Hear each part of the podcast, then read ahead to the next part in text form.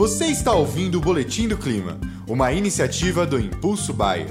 Tudo o que você precisa saber sobre os impactos do clima na sua lavoura.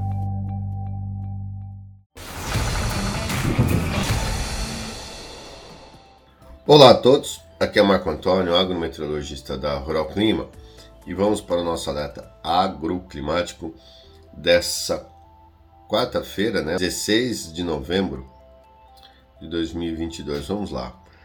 Ah, como a gente pode observar, o tempo abriu completamente, ó, pelas imagens satélite, o tempo abriu completamente sobre grande parte da metade sul do Brasil, pegando desde aqui o sul do Mato, Grosso, Goiás, extremo sul aqui, né, de, de Minas e aí para baixo todo o tempo aberto, céu de brigadeiro, Mato Grosso do Sul, São Paulo, toda a região sul, Paraguai e Argentina com tempo bem aberto.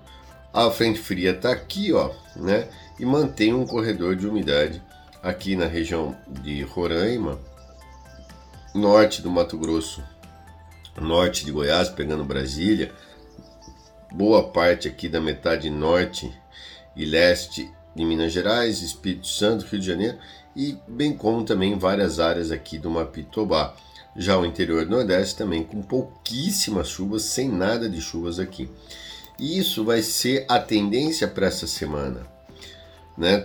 O corredor de umidade mais voltados para a faixa norte do Brasil, pegando desde aqui o norte do Mato Grosso, sul do Pará, Tocantins, boa parte do Mato Piba, bem como também Minas Gerais e Espírito Santo, que deverão receber altos volumes de chuvas.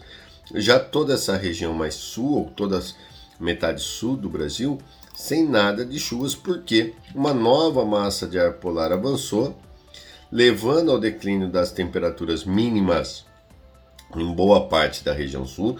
Não há riscos de geadas, não há nada, tá? Apenas uma queda nas temperaturas mínimas, como na casa ali dos seus 10 a 15 graus, depende da localidade.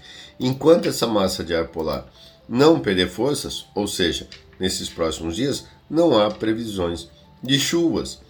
Portanto, a semana vai terminando com chuvas apenas na faixa norte. Somente no final de semana, entre os dias 19 e 20, e mais precisamente entre os dias 20 e 21, ou seja, entre os, o domingo e a segunda-feira, que há previsão do retorno das chuvas em grande parte das regiões produtoras do Brasil, visto que uma nova frente fria estará avançando e levando chuvas aí sim, né, e organizando as, as linhas de trabalho sobre grande parte do, da metade sul do Brasil. Ó, reparem que isso é dia 21, ou seja, segunda-feira da semana que vem, dia 22, mas olhem que os volumes não são altos. Ou seja, continuam aquelas famosas pancadas de chuvas. Numa região, chuvas muito boas, numa região vizinha, muito pouco. E assim vai ser ao longo de, de toda essa segunda quinzena de novembro, infelizmente. Né?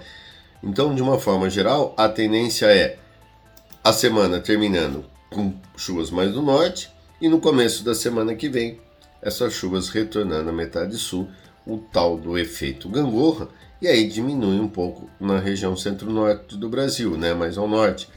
E mais pro, do meio para o fim da semana que vem, lá dia 25, voltando a chover em todo o Brasil. Portanto, se a gente pegar aqui as pentas, a gente vai olhar os próximos 15 dias chuvas mais no norte, depois chuvas mais ao sul e no final chuvas mais ao norte de novo o grande efeito gangorra. Tá ok, pessoal? Essa é o nosso alerta de hoje. Qualquer dúvida, entre em contato aqui com a gente. Um grande abraço.